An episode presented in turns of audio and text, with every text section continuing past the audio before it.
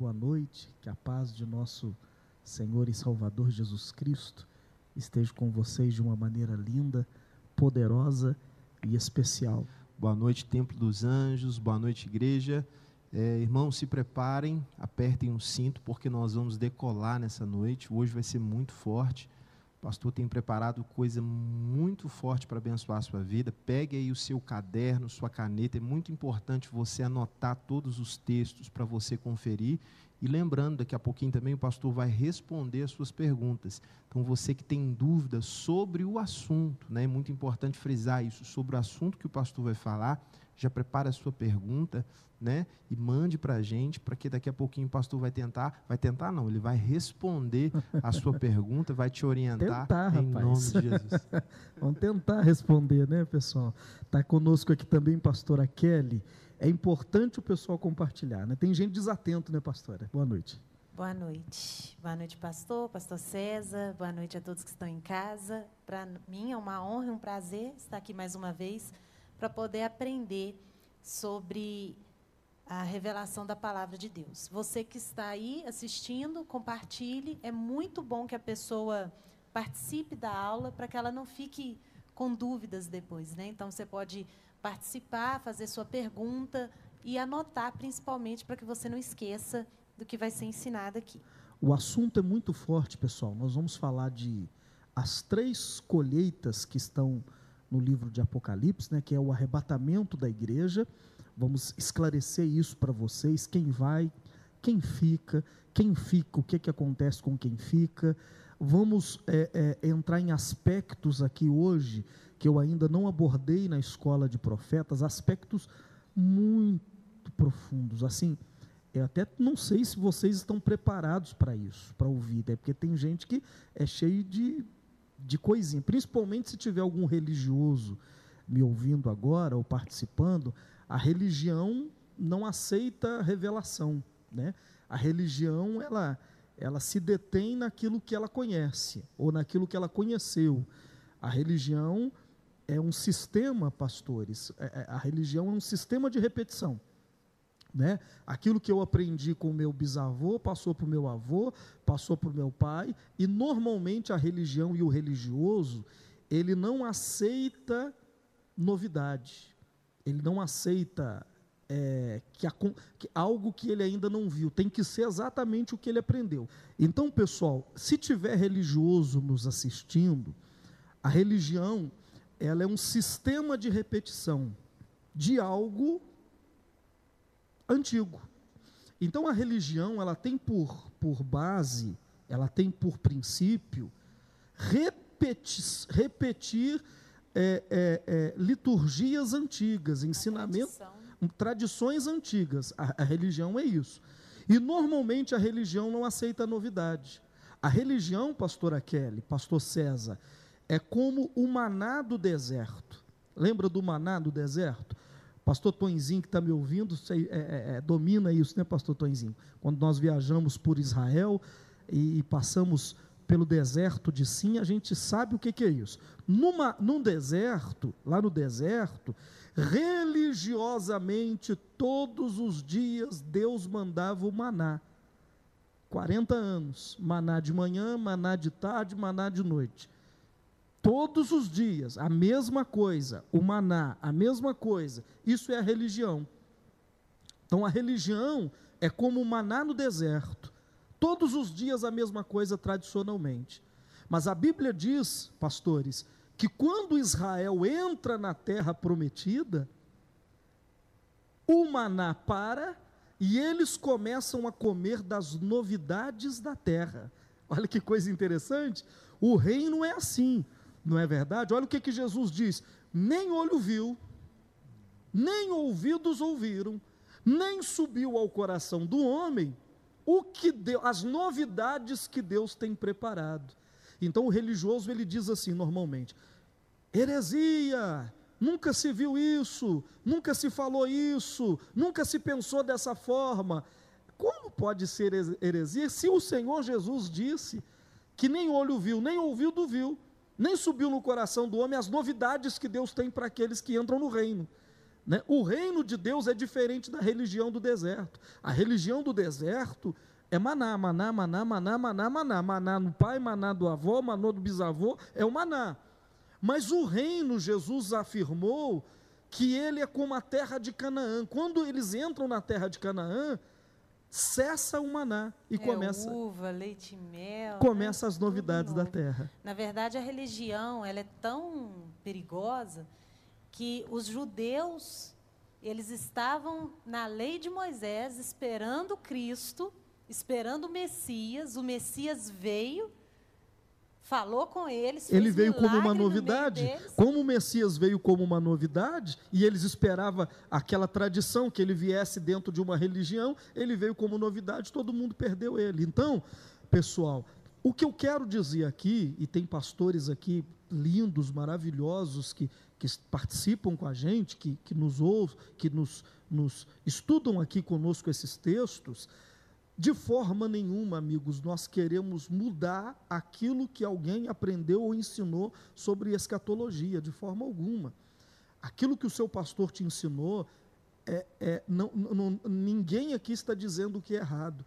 O que nós estamos lançando aqui é mais luz sobre aquilo que você já sabe é uma clarificação dos textos. Não é que aquilo que você aprendeu está errado. Pelo contrário, o que nós estamos lançando é mais luz. E na medida que tem mais luz, mais luz, você consegue enxergar mais profundamente, porque a luz está indo mais longe. Então, aquilo que você via meio que embaçado, agora você vai conseguir ver claramente. Esse é o objetivo mas respeite o seu pastor, respeite o que ele te ensinou, aquele que trouxe o evangelho para você, continue na prática disso. E se houver algo bom que você pode reter de tudo que nós estamos ensinando, retenha para você e faça e que você cresça para a glória de nosso Senhor e Salvador Jesus Cristo. Não é isso, pastores? É verdade. A, a, a verdade é progressiva, né? O que nós estamos aprendendo hoje Amanhã nós vamos aprender novamente. Não quer dizer que o que nós estamos falando agora está errado. É uma verdade progressiva, ou seja, o que aprendemos ontem, aprendemos um pouco mais hoje e vamos aprendendo, aprendendo, aprendendo progressivamente. Ou seja, é uma verdade contínua e em crescimento. É Deus nos levando mais longe. Ou seja, pastor, é como uma criança que ela aprende no pré, no primeiro, no segundo e ela vai crescendo. Mas aquilo que ela aprendeu no ensino médio não anula, não, não anula o que, ela, que ela aprendeu, quando criança. Né? Não anula, é só aperfeiçoa. E o que nós vamos ter aqui agora é o momento de aperfeiçoamento desses ensinamentos. Amém? Amém? Então vamos lá, Apocalipse 14. Eu vou falar de três colheitas, três momentos em que a igreja vai viver momentos especiais do arrebatamento, do arrebatamento. Vamos lá. Apocalipse capítulo 14, o cordeiro e os seus remidos no monte Sião.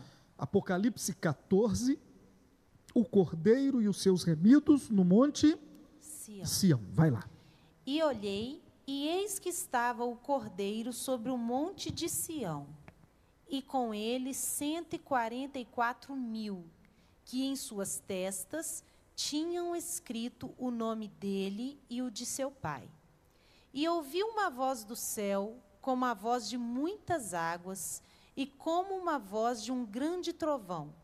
E ouvi uma voz de arpistas que tocavam com as suas harpas, e cantavam um como cântico novo diante do trono, e diante dos quatro animais e dos anciãos e ninguém podia aprender aquele cântico senão 144 mil que foram comprados da terra. Estes são os que não estão contaminados com mulheres, porque são virgens. Estes são os que seguem o Cordeiro para onde quer que vai. Estes são os que dentre os homens foram comprados como primícias para Deus e para o cordeiro. Para aí um pouquinho, esses são os que foram comprados para Deus e para o cordeiro como primícias. Como eu vou falar aqui em Apocalipse de três aspectos do arrebatamento dos vencedores, eu vou falar da colheita, da colheita desses vencedores. Eu quero dar uma introdução para que você entenda quem é a colheita quem são os que serão colhidos? Porque aprendemos que o Evangelho, existem pelo menos é, no Novo Testamento, foi aplicado por Jesus e os discípulos dois evangelhos. Foi ensinado dois evangelhos. O evangelho da graça e do arrependimento, que traz salvação gratuita para aqueles que creem, ok? Então, aquele que crê e for batizado será salvo. O que, que o evangelho da graça necessita que você é, tenha no coração, que você faça? Que você creia. Se você crê, a salvação é de graça, não vem de obras para que ninguém se glorie. Ponto. Coloca um ponto aí para mim. Salvação. Ponto. O que, que significa isso? Você está excluído do inferno. Ok? Você está excluído da perdição. Ok? Salvo.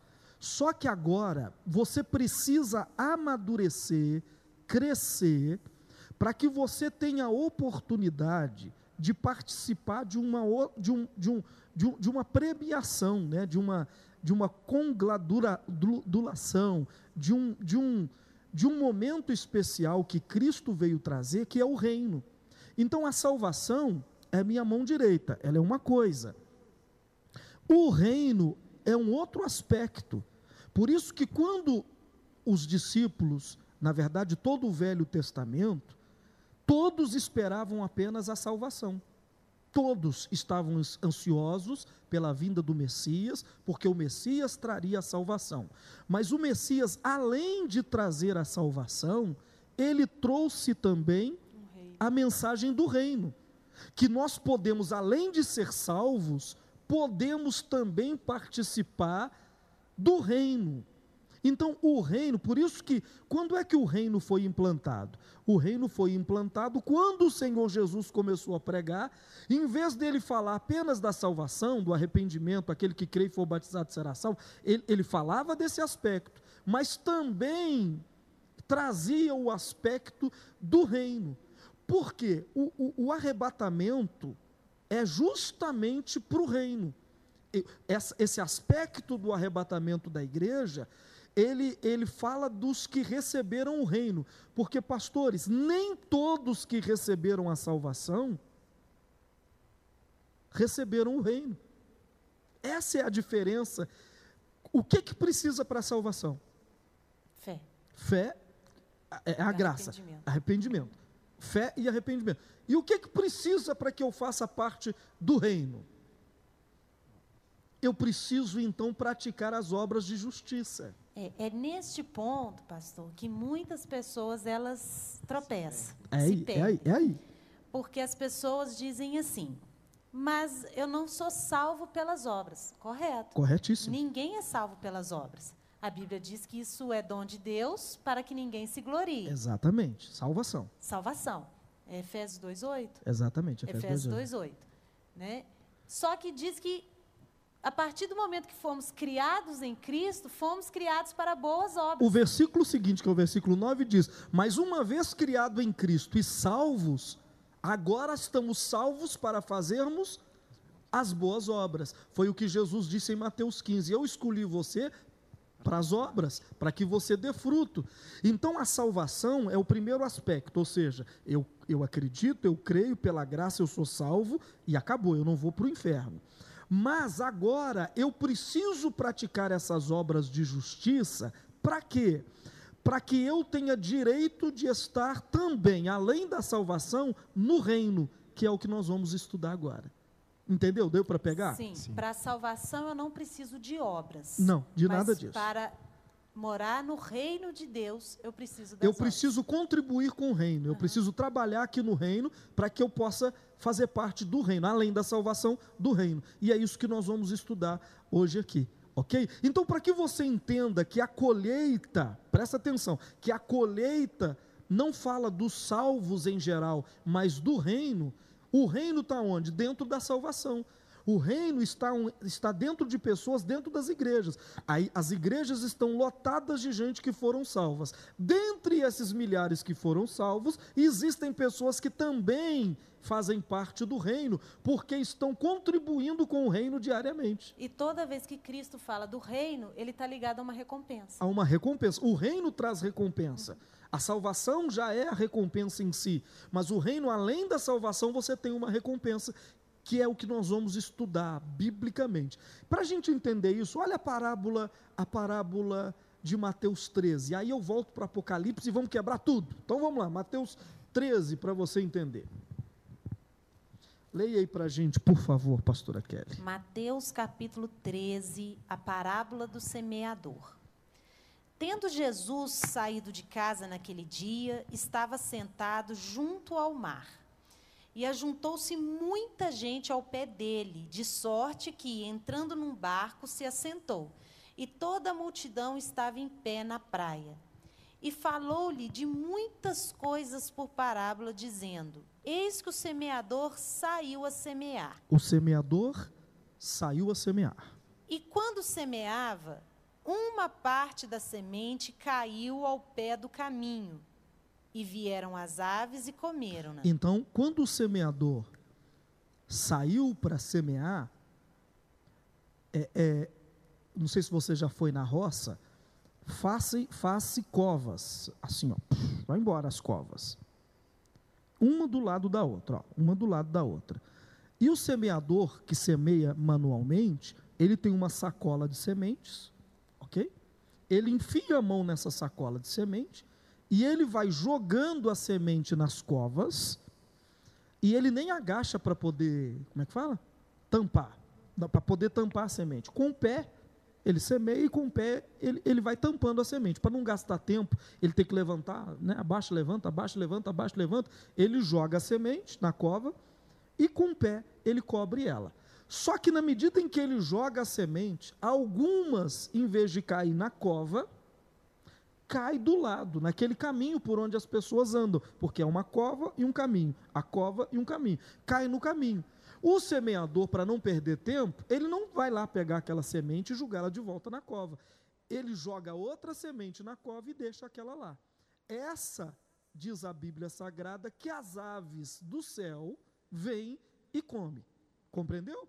Continua, por favor. Versículo 5. E outra parte caiu em pedregais onde não havia terra bastante, e logo nasceu, porque não tinha terra funda.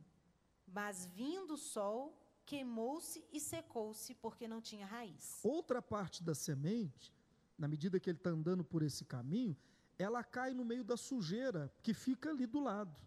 Mas aquela sujeira é justamente as pedras que o agricultor tirou da cova, né? para não atrapalhar a semente, e ele vai julgando no caminho. A semente que cai ali, ela, ela, ela cai entre as pedrinhas, a ave do céu já não consegue comer. Então ela até nasce, mas ali não tem profundidade, não foi preparado para crescer. Então ela acaba morrendo. É a segunda parte da semente. A terceira. Mas, é, versículo 7. E outra caiu entre espinhos, e os espinhos cresceram e sufocaram-na a outra caiu também no meio de espinhos, o espinho vai crescendo e sufoca a semente. Continua. E outra caiu em boa terra e deu fruto, um a cem, outra a sessenta e outro a trinta. Quem tem ouvidos para ouvir, ouça. Olha, aí o Senhor Jesus começa a pegar pesado. Quando ele termina de explicar, de, de dar a parábola, ele diz: agora quem tem ouvidos, ouça. Ou seja, quem tem espírito para ouvir isso, ouça. Porque o capítulo 13, pastor Tonzinho, os pastores que estão com a gente, o capítulo 13 de, de Mateus, são sete parábolas num único capítulo.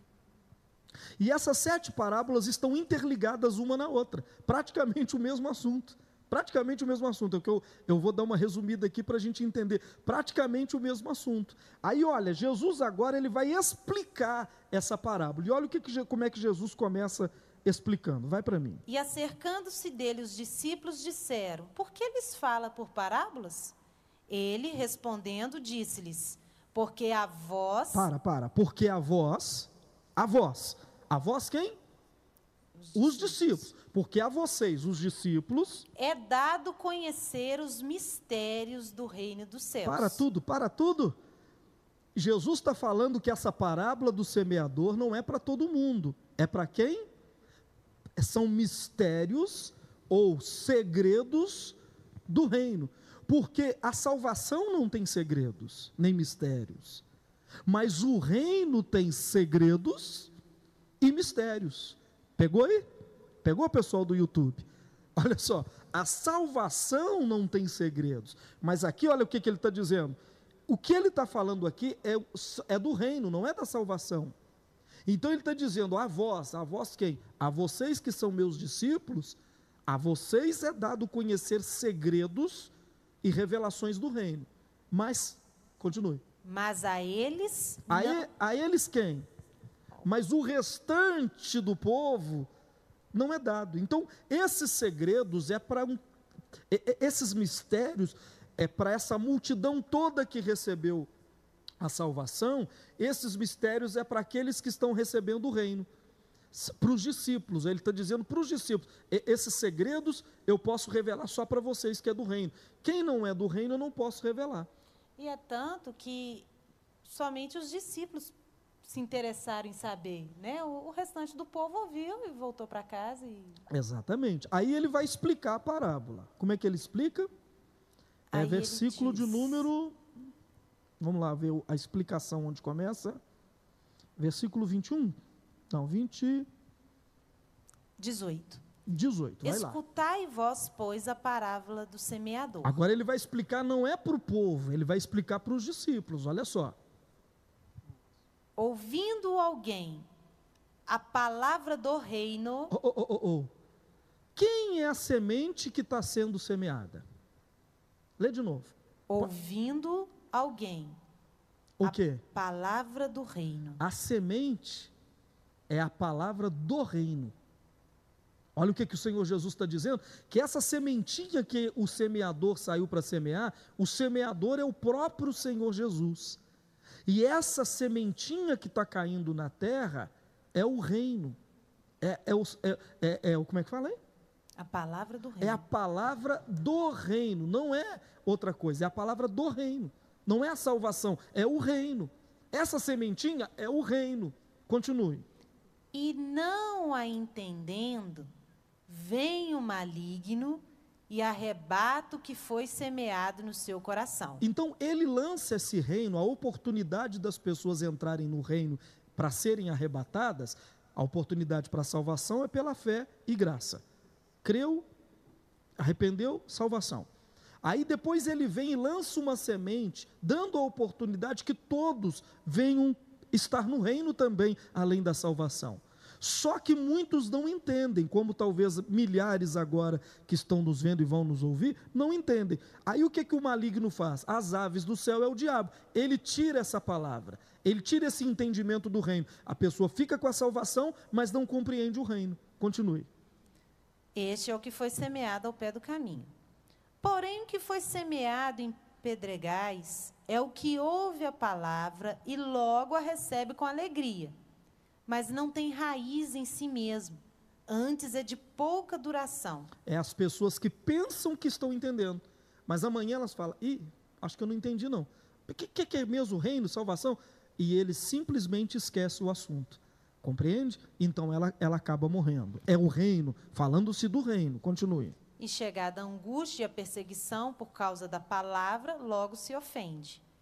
E o que foi semeado entre espinhos é o que ouve a palavra mas os cuidados deste mundo e a sedução das riquezas sufocam a palavra e fica infrutífera. Mas o que foi semeado em boa terra é o que ouve e compreende a palavra, e dá fruto, e produz cem, outro sessenta e outro trinta. Quando a semente do reino. Então vamos lá, a sementinha é o quê? A palavra, a palavra do, reino. do, reino. O semeador é quem? O Senhor, Senhor Jesus. Senhor Jesus. A colheita é quem? Somos nós. Quem é que semeou? Senhor Jesus. Jesus. Então quem semeia é quem? É quem colhe. É quem colhe. Então se Jesus semeou, É ele, que vai... é ele quem vai colher. Então nós somos uma lavoura, que ele mesmo semeou o reino dentro de nós. Se nós compreendemos o reino, o que que nós produzimos? 100, 60. 60, E 30. 30 por um. Só produz dentro da igreja. é muito forte. Só produz dentro da igreja quem recebe o reino. Uau. A sementinha é o reino. Ele está dizendo que quem não recebe essa sementinha do reino recebe só a salvação e fica milhares, adorando, levantando as mãos, cantando, etc., vindo e voltando, mas não produzem. Mas quem recebe o reino, essa semente do reino, ele já levanta-se para produzir 100, 60 e 30 vezes mais. Então, quem é que produz? Por isso que o reino fala de recompensa, porque ele produziu. Só consegue produzir na, e na igreja quem entende esse reino. Quem não entende, não produz. Aí que está a diferença dentre os que são salvos e dentre os que vão entrar no reino. Porque os que são salvos são salvos. Mas os que vão para o reino, eles se destacaram, eles se multiplicaram. E por que, que eles vão ser colhidos? Ou seja, arrebatados? Porque eles trabalharam 100, 60 e 30 vezes mais, então eles merecem uma recompensa. O arrebatamento é para receber recompensa, você já ouviu isso? É para receber os galardões, as recompensas desse trabalho de quem ouviu o reino. Agora, olha o versículo 38. Eu disse que é uma sequência de sete parábolas. Olha o versículo 38, por favor. Versículo 38. É o 37. E ele respondendo disse-lhes: O que semeia a boa semente é o filho do homem. Quem é que está semeando a semente do reino? o filho do homem. É Jesus. Senhor Jesus. Continue. O campo é o mundo, Sim.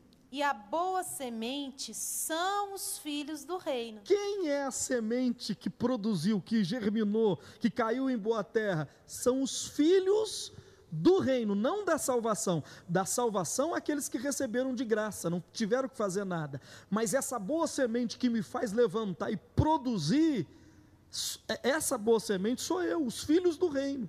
Compreende? Continue. Sim. E o joio são os filhos do maligno. que o inimigo semeou. E o- é o, é- que é o diabo. O inimigo, as aves do céu, é o diabo. A ceifa é o fim do mundo e os ceifeiros são os anjos. A colheita vai ser feita pelos ceifeiros. Quem é os ceifeiros? Os anjos. Os anjos. Agora vamos para Apocalipse 14. Aí você vai entender agora então que aquela colheita lá de Apocalipse 14 vai ter três colheitas em Apocalipse 14. Não está falando de uma igreja em geral, total. Está falando da colheita dos filhos do reino.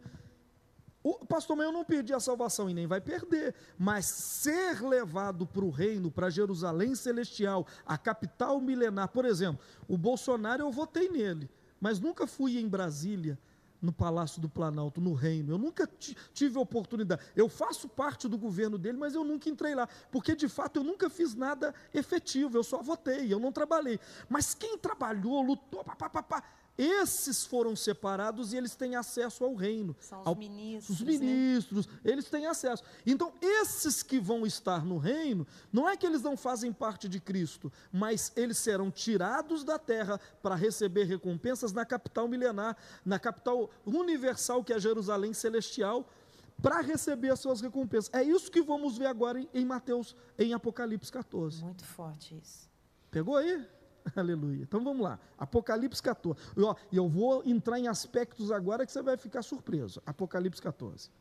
E olhei, e eis que estava o cordeiro sobre o monte de Sião, e com ele cento e quarenta e quatro mil, que em suas testas tinham escrito o nome dele e o de seu pai. Então vamos lá.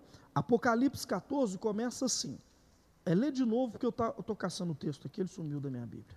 E olhei, e eis que estava o cordeiro sobre o monte de Sião, e com ele cento e quarenta e quatro mil, que em suas testas tinham escrito o nome dele e o de seu pai. Muito legal. Agora eu vou falar de três colheitas. Você sabe que a colheita agora são pessoas do reino, ok? São filhos do reino. Então, João, ele foi arrebatado para fora do tempo.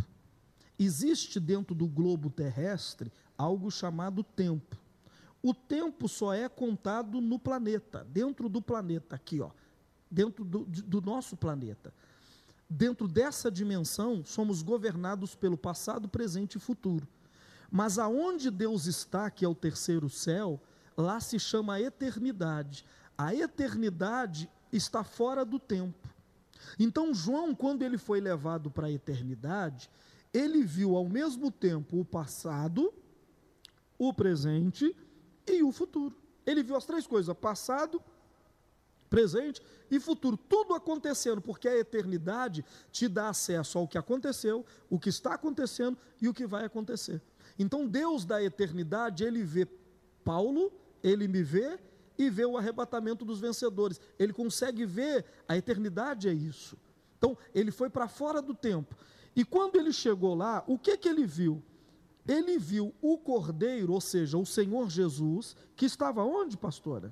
Sobre o monte de Sião. Sobre o monte Sião, com 144 mil pessoas que tinha escrito o nome de Jesus e de seu pai em seus corpos. Então, olha, olha o que, que a Bíblia está dizendo. Que João viu Jesus, que estava no Monte Sião. Esse Monte Sião aqui não é o Monte Sião de Jerusalém, aquele lá em Jerusalém, pastor Tonzinho, aonde nós já fomos milhares de vezes. Não é aquele Monte Sião. Esse Monte Sião é o Monte Sião celestial. O livro de Hebreus, eu, eu não me recordo agora o endereço, o livro de Hebreus fala do Monte Sião celestial.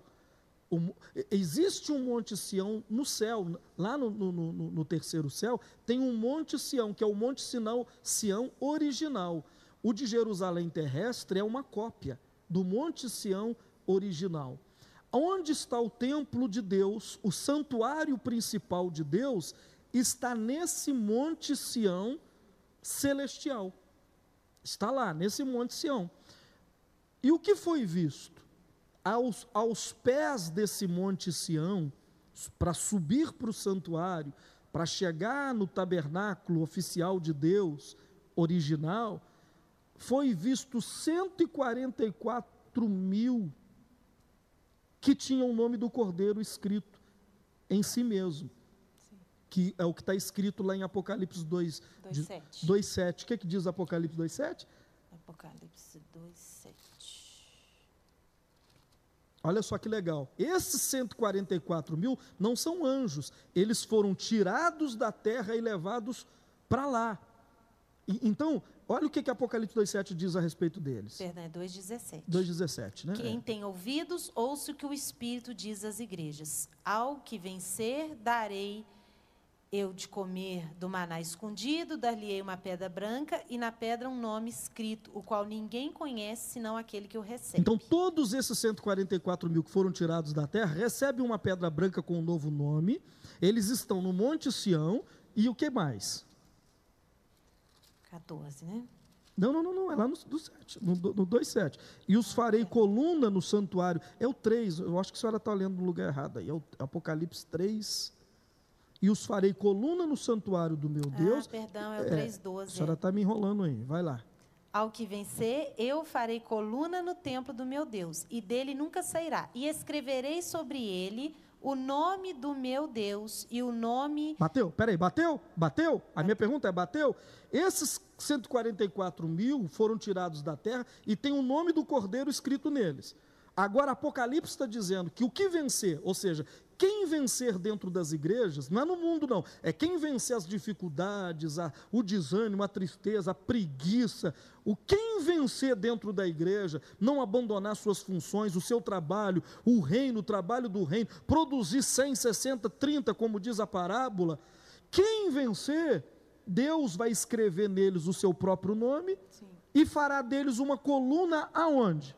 No, no, no templo. templo. O templo é aonde? Lá no Monte Sião, lá em Jerusalém. Ou seja, coluna é porque nunca mais eles vão sair, eles não perdem mais essa posição. Coluna não perde a sua posição. Eles serão levados para lá.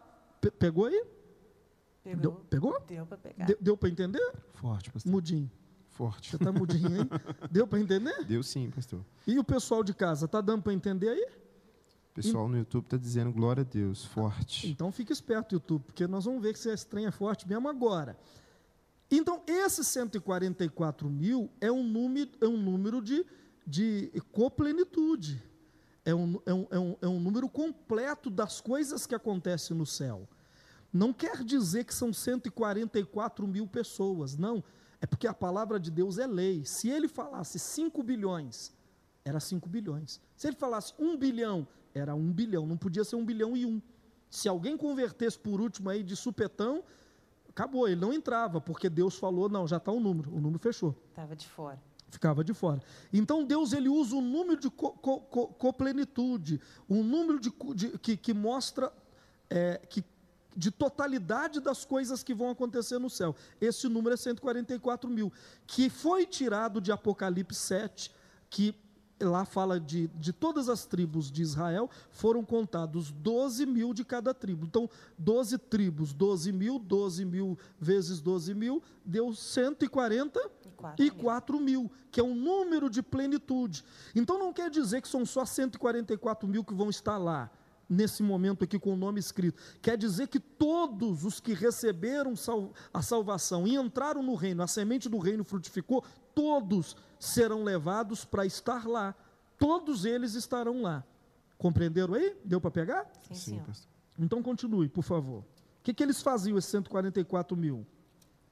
Dois. E ouvi uma voz no céu, como a voz de muitas águas e como a voz de um grande trovão e ouvi uma voz de arpistas que tocavam com as suas harpas e cantavam um como cântico novo diante do trono. Cantavam. O que, que eles estavam fazendo lá? Eles adoravam. Eles estavam adorando diante do trono e diante dos quatro animais e dos anciãos. Uhum. E ninguém podia aprender aquele cântico, senão os 144 mil que foram comprados da terra. Veja, eles não estão mais na terra, eles foram tirados da terra, eles foram comprados da terra.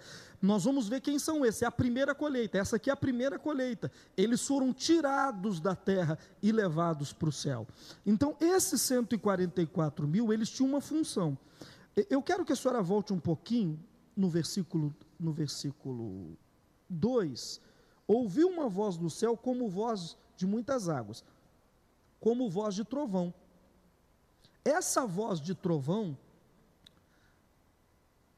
vamos entrar no mistério?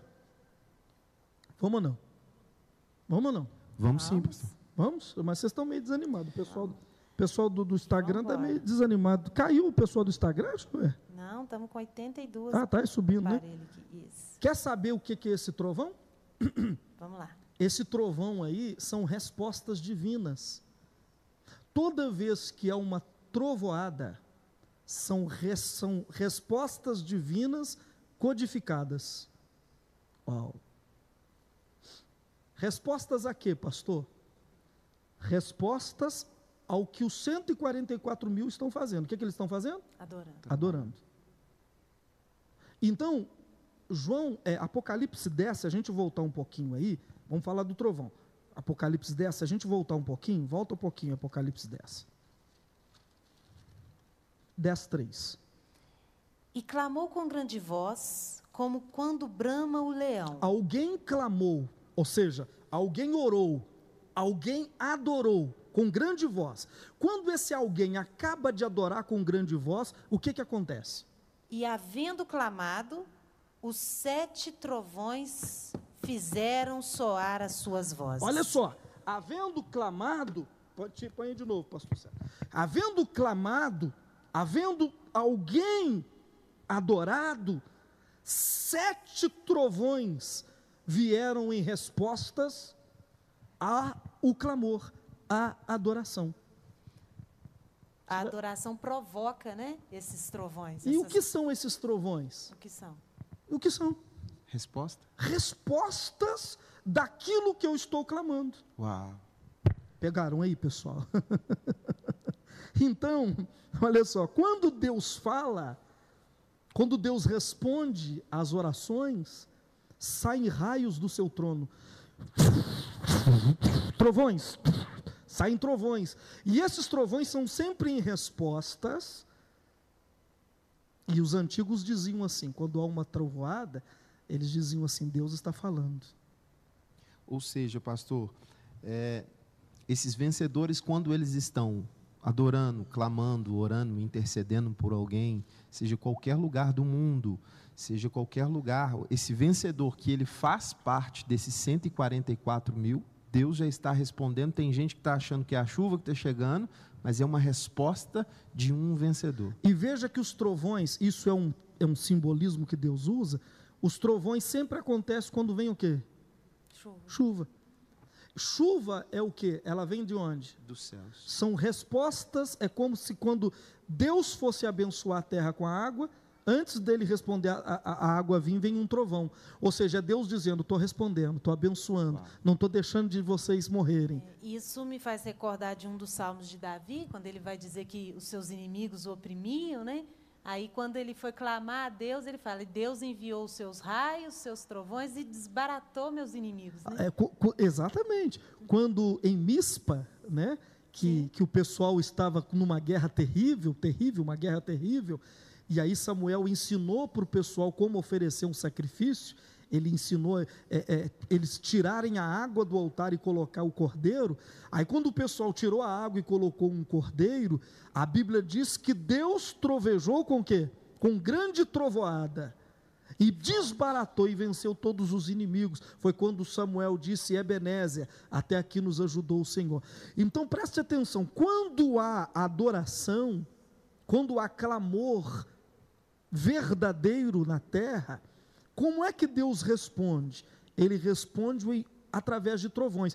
E veja, vamos ler o, o, o 10, 3, eu vou deixar isso aqui bem explicadinho.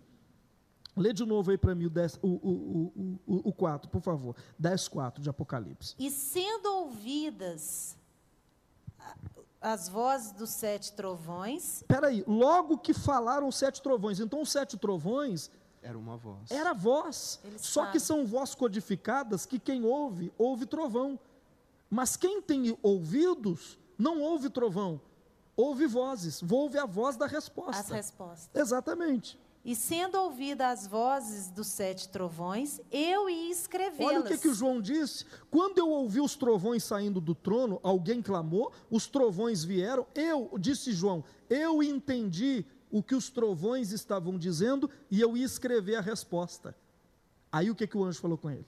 E ouvi uma voz do céu que me dizia: Sela o que os sete trovões falaram, e não o escrevas. Compreenderam? Então, esses, esses sete trovões, que acontece lá no Monte Sião original, onde esses 144 mil estão, eles são respostas à adoração e, e ao clamor. Agora, tem, tem gente comigo ainda no Instagram? Sim, o pessoal está aqui. Pode ir mais fundo ou fica aqui na bebendo leite? Nós vamos Vou perguntar, eh, pode ir mais fundo ou a gente vai ficar aqui bebendo leitinho? vamos embora. Hein, pastor? O César tá mudinho, não sei o que pastor, acontece não, com ele. tô não, pastor. Tô, Ah. tô Você tá vendo o celular? Você tá no WhatsApp? Não, tô no YouTube, ó. tô aqui no YouTube, o pessoal tá crescendo aqui, tá dizendo amém. Vamos, vamos embora, pastor. O pessoal apertou o cinto para nós decolar. Aperta esse cinto, porque eu vou, eu vou mais fundo.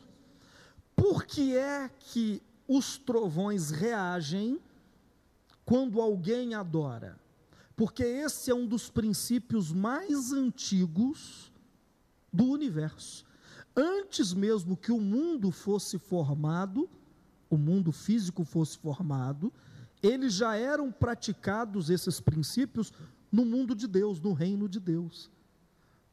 Lá no Monte Sião, esse Monte Sião original no céu, no terceiro céu, Deus se assenta no seu santuário, e assentado no seu santuário, ele senta num trono.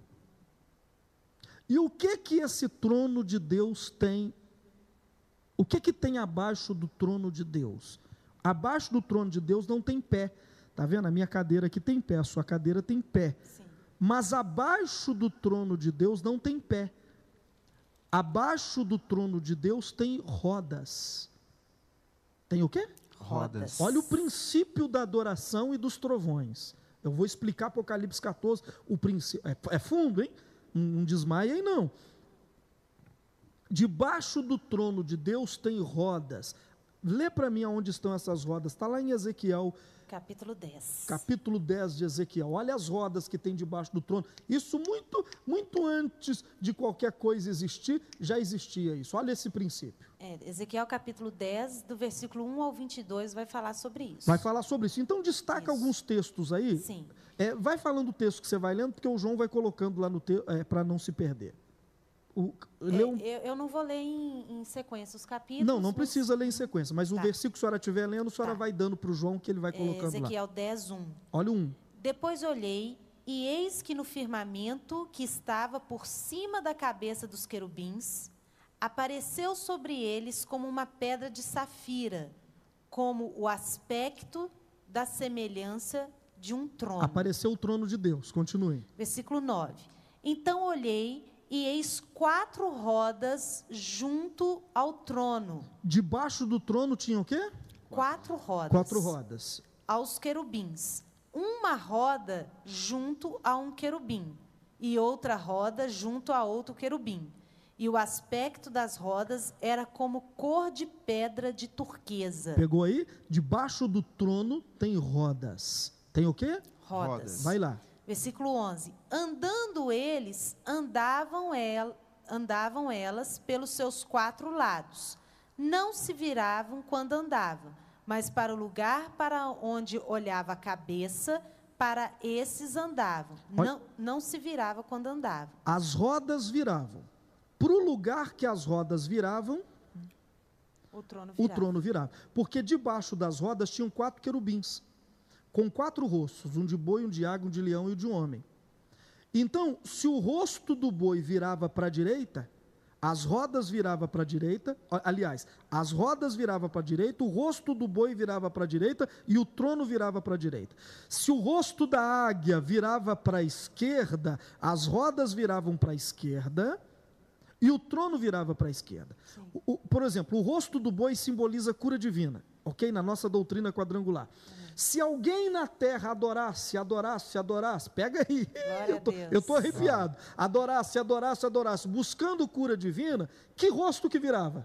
Do homem. O- não, que rosto que virava, pastor? boi. O do boi. Oh, meu Deus. Virava o rosto do boi.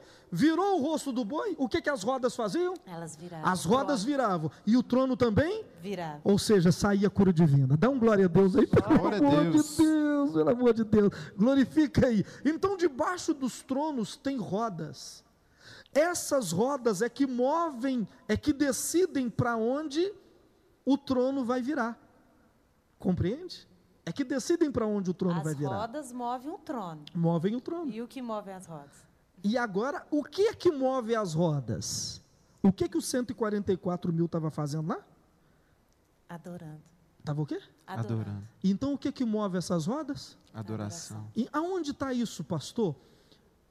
Lúcifer foi o primeiro ser estabelecido por Deus para fazer o trono se mover. Lúcifer.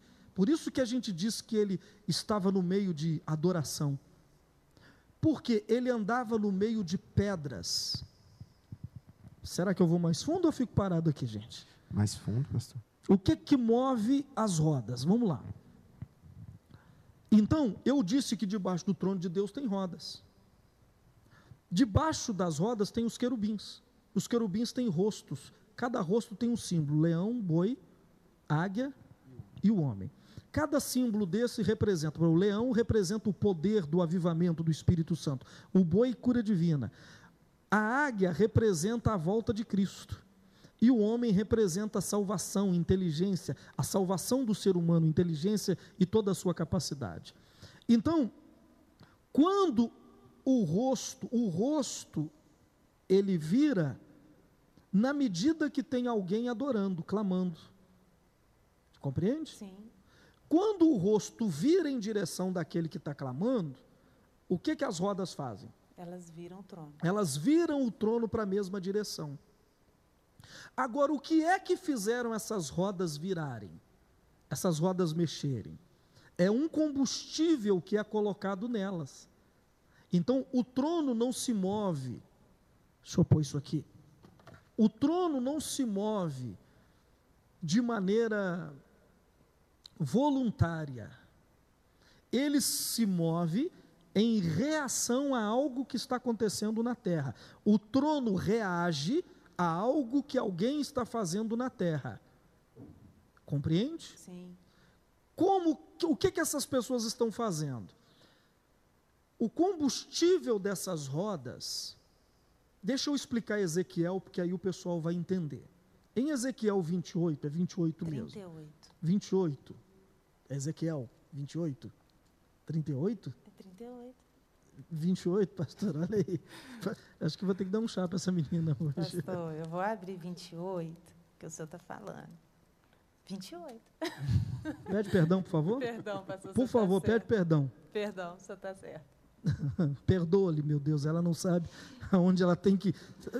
Vamos ligar aí, tá? Em Ezequiel 28, conta-se a história de Lúcifer.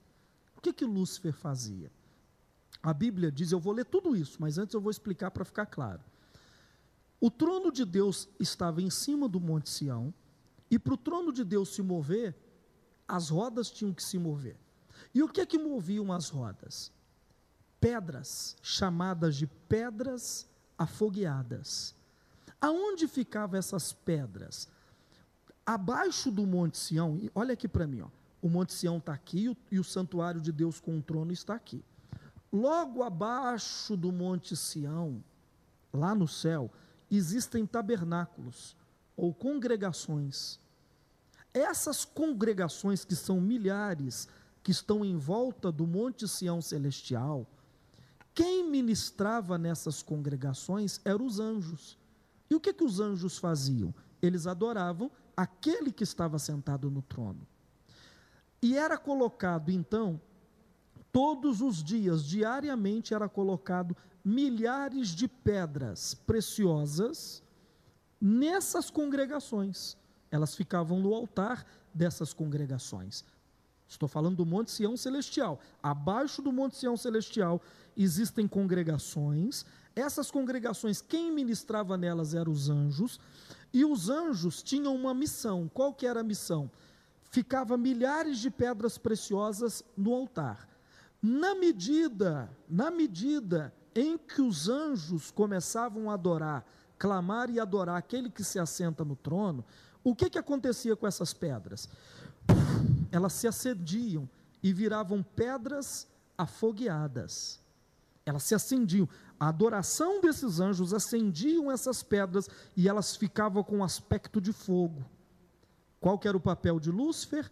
Ele vinha com uma carruagem, está tudo aqui em Ezequiel. Ele vinha com uma carruagem, parava nessas congregações e recolhia as pedras afogueadas. Por isso a Bíblia diz: no meio das pedras afogueadas, afogueadas andavas. Correto? Correto. Ele pegava essas pedras afogueadas e o Monte Sião tem estradas que levam até o trono de Deus. É lindo o Monte Sião. Quem for arrebatado vai ver isso tudo. Essas estradas que vinham das congregações até o trono de Deus, Lúcifer pegava essas pedras afogueadas, que eram acesas pelo clamor e adoração dos anjos, e colocava essas pedras aonde? Nas rodas. Quando ele colocava essas pedras nas rodas, o que, que a roda fazia com o trono? O trono movia por causa dessa adoração, desse louvor, desse clamor, fazia o trono se mover em resposta àqueles que adoraram, àqueles que acenderam as pedras, que foi o combustível do trono. Olha para você ver, antes da gente entrar em, em- em- em- em Ezequiel 28, Sim. olha o 10, quando fala que esse combustível, essas pedras, estavam nas rodas. Olha para mim, pastora, por 10, favor. 2. 10, 2. E falou ao homem vestido de linho, dizendo: Vai por entre as rodas, até debaixo do querubim, e enche as tuas mãos de brasas acesas dentre os querubins. Então essas pedras afogueadas eram como brasas de fogo que ficavam lá debaixo nas rodas. Tem mais algum texto aí que fala das pedras nas Sim, rodas? Versículo 6. O 6, lê para mim o 10, 6. Sucedeu, pois, dando ele ordem ao homem vestido de linho, dizendo: Toma fogo dentre as rodas, dentre os querubins. Então, dentro das rodas, essas pedras afogueadas ficavam dentro das rodas que estavam debaixo do trono, que era o combustível para o trono se mover. Então faz uma conexão comigo. Os anjos adoravam, as pedras se acendiam, Lúcifer pegava as pedras, levava elas para debaixo do trono, para as rodas, elas eram colocadas nas rodas e o trono se movia em direção daquele que clamou e adorou. Pegou? Maravilha isso. Pegaram? Sim, pastor. O que, que aconteceu com Lúcifer? Quando ele começou a ver que o trono se movia por causa das pedras que se acendiam, e as pedras se acendiam por causa da adoração e clamor dos anjos, ele encheu o coração dele de um pensamento ruim. Ele disse: Eu vou pegar um trono, vou colocar ele lá em cima, mas para mim ter um trono lá em cima e ele se mover, eu vou precisar de quê? De adoração. De adoração. De pedras afogueadas. De pedras afogueadas. E para mim ter pedras afogueadas, eu vou precisar agora então ter pedras. E o que, que a Bíblia diz que ele fez? Ele fez um comércio no céu. Meu Deus. Uau. Ele fez um comércio no céu. Que comércio é esse? Ele passou nas congregações e combinava com os anjos. Quantas pedras tem acesas? E os anjos diziam assim: tem cinco mil pedras acesas, que são combustível do trono. Ele falava assim: Eu vou anotar três mil e vou ficar com duas mil para mim, porque o meu trono tem que se mover. Está escrito que ele fez comércio no céu. E de cada três anjos que estavam lá, ele convenceu um a entrar para o lado dele, para o trono dele se mover. Leia para mim, porque o povo está achando que eu estou doido. Leia para mim tudo que eu estou falando aqui. Ezequiel 28, 14. Não é 38. Não é 38. Ezequiel 28, 14. Para você não achar que eu estou doido. Vai. Tu eras querubim ungido para proteger, e te estabeleci. No Monte Santo de Deus estavas. Aonde Lúcifer estava estabelecido? No Monte Sião. No Monte Sião, no Monte Santo de Deus. Deus colocou ele lá para essa tarefa. Continue. No meio das pedras afogueadas andavas. Aonde ele andava? No meio dessas pedras preciosas que se acendiam com a adoração e ficavam como fogo. Olha lá, que forte. Vai. Perfeito era nos teus caminhos. Para, para, para. Ele era perfeito no caminho. O que, que é perfeito no caminho? Ele pegava a pedra na congregação e levava ela até o trono de Deus e fazia o trono de Deus se mover. Ele era perfeito nesse circuito. Ele nunca se desviou. Ele nunca fez nada errado. Ele sempre fez isso direitinho. Ele era perfeito nesse caminho. Desde o dia em que foste criado, até que se achou iniquidade em ti. Então ele fez isso desde o dia em que ele foi criado para isso. Ele fez isso com perfeição, pessoal. Com perfeição. Ele, os anjos adoravam nas congregações abaixo do Monte Sião, as pedras se acendiam, ele passava lá e de maneira justa, ele pegava as pedras e ele era perfeito, ele não desviava, ele ia direto para o trono e colocava lá as pedras e o trono de Deus se moveu por séculos e séculos. Só que agora ele começou a encher o coração dele de iniquidade, ele começou a pensar, o que, que ele começou a pensar? Lê, lê. Na multiplicação do teu comércio se encheu o teu interior de violência e pecaste. Olha o que, que ele fez. O coração dele encheu de iniquidade e ele disse: Eu vou pegar, eu vou pôr um trono lá em cima, mas se eu pegar esse trono e pôr lá em cima, ele está com raiva de mim porque eu estou te falando isso agora. Ele está com muita raiva de mim, ore por mim, tá bom? E ele disse: Eu vou pegar o meu trono, vou pôr em cima. Mas para mim pegar, olha a iniquidade, mas para mim ter um trono e ele se mover, eu vou precisar de pedras. Então eu vou ter que fazer um comércio aqui no céu. Eu vou ter que adquirir pedras. Eu vou ter que negociar pedras. E ele começou a usar de violência. O que, que é a violência? Ele começou a oprimir os anjos que trabalhavam. De cada três, ele trouxe um para o seu lado. E ele pecou. Continue. Pelo que te lançarei profanado fora do monte de Deus. Por isso Deus teve que tirá-lo do Monte Sião e afastá-lo de lá, jogaram fora. Deus teve que tirar de lá. Mas quando Deus, olha que coisa forte. Vocês estão comigo, pessoal? Quem está comigo? Glória a Deus. Oh, Jesus, obrigado. Então vamos lá. Aonde eu parei? Ele, Ele teve então que ser lançado para fora do monte de Deus por causa disso.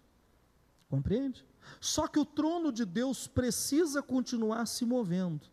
Como é que o trono de Deus vai se mover? E, impressionante, vamos falar dos trovões. Então é assim: os anjos acendiam as, as pedras com sua adoração. Pegou? Sim. Lúcifer, no seu caminho perfeito, pegava essas pedras, levava para onde? Para o trono. E o trono se movia. Quando o trono se movia, saía trovões do trono. Os trovões eram as respostas para aqueles que adoraram. Eram as respostas. Mas agora, como ele fez esse, essa, essa bagaceira no céu, como Lúcifer fez isso, ele foi expulso, mas o trono precisava continuar se movendo.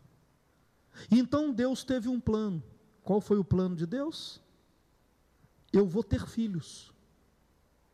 E os meus filhos vão fazer o papel que ele não fez direito. Eles vão me adorar, na medida em que eles clamarem e adorarem, as pedras vão se acender, essas pedras se acendendo, elas vão mover o meu trono, e eu viro em direção dos meus filhos e os respondo com trovões. Uau.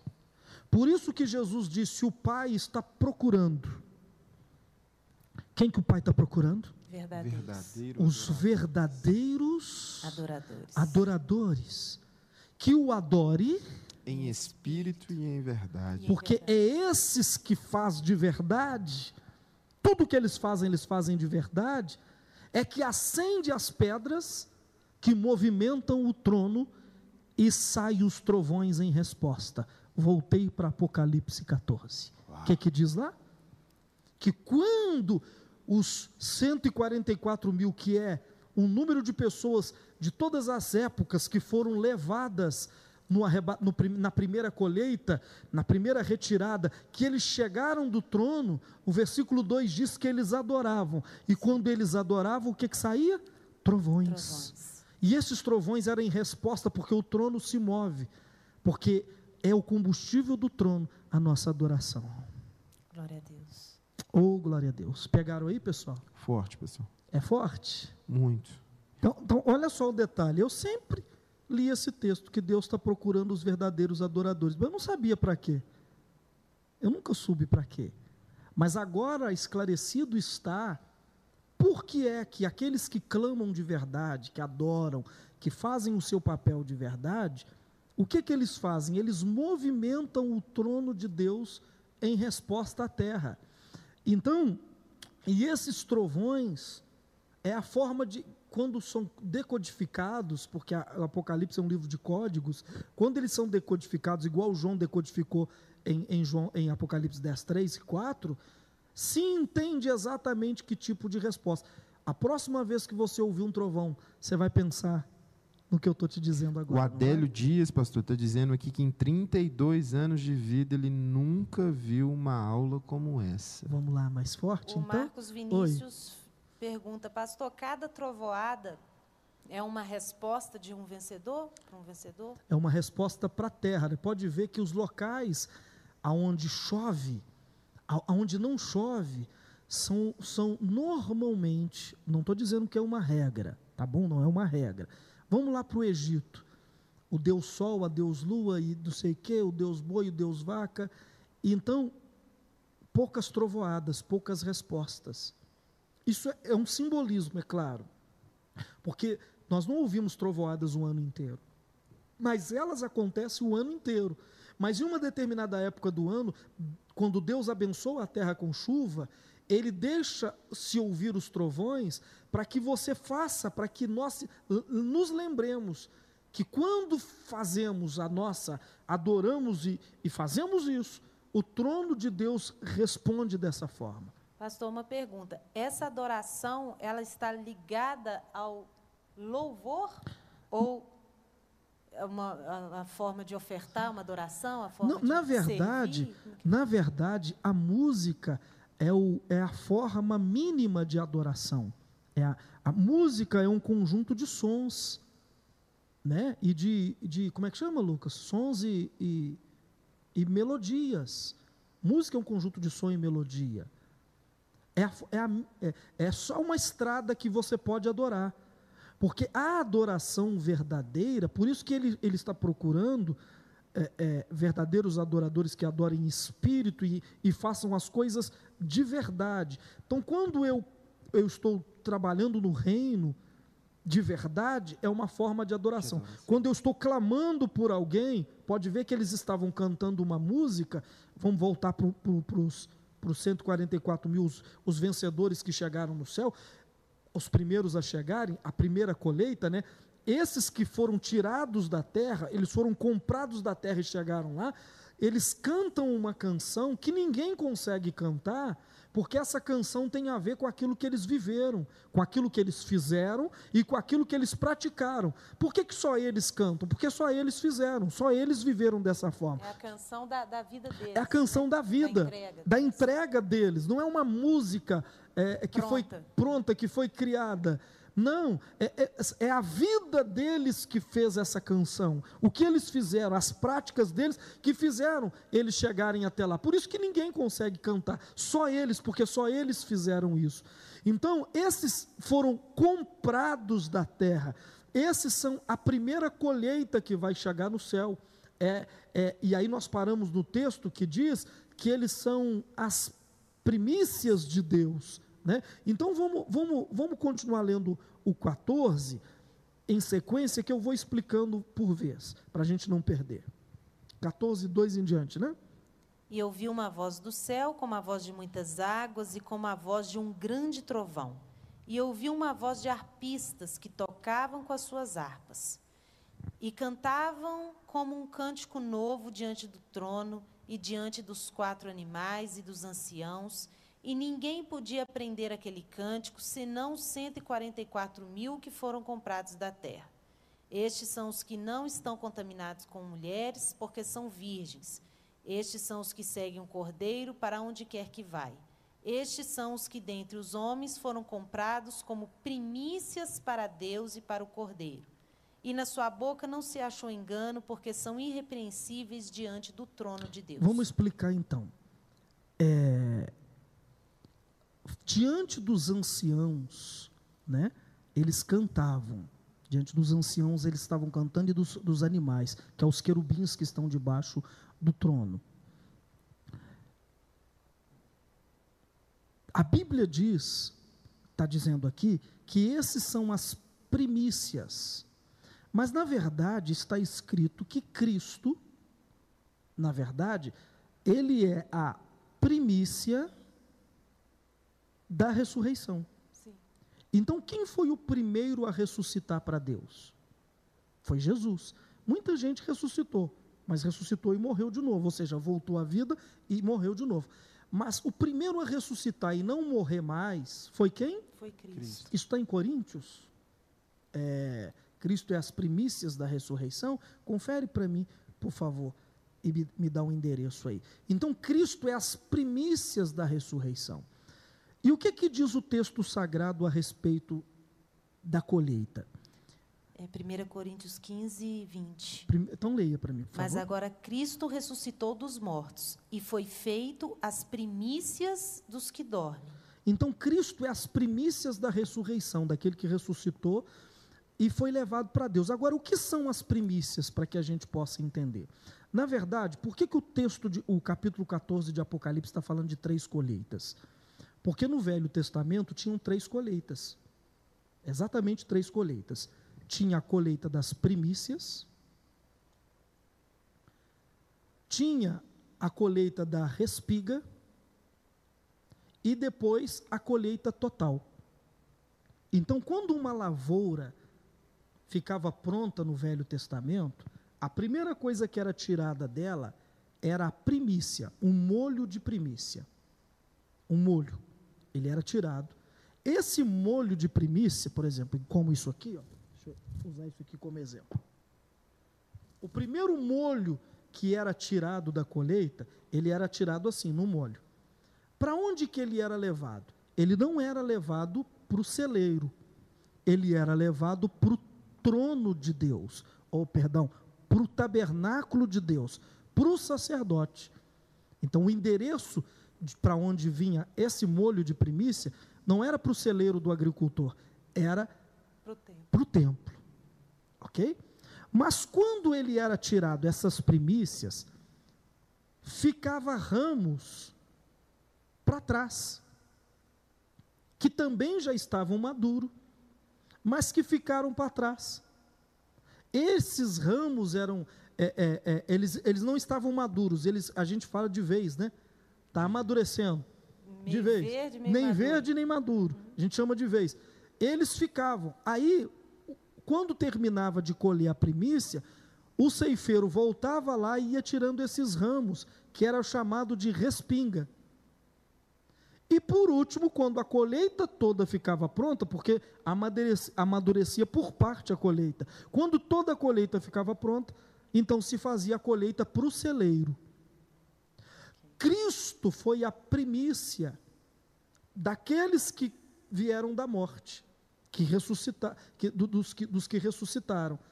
Então, quando Cristo morreu, ele morreu. É, é, Levítico 23 diz que o molho de primícia tinha que ser apresentado no templo um dia depois do sábado, ou seja, do domingo. Por isso que Cristo ressuscita como a primícia no domingo.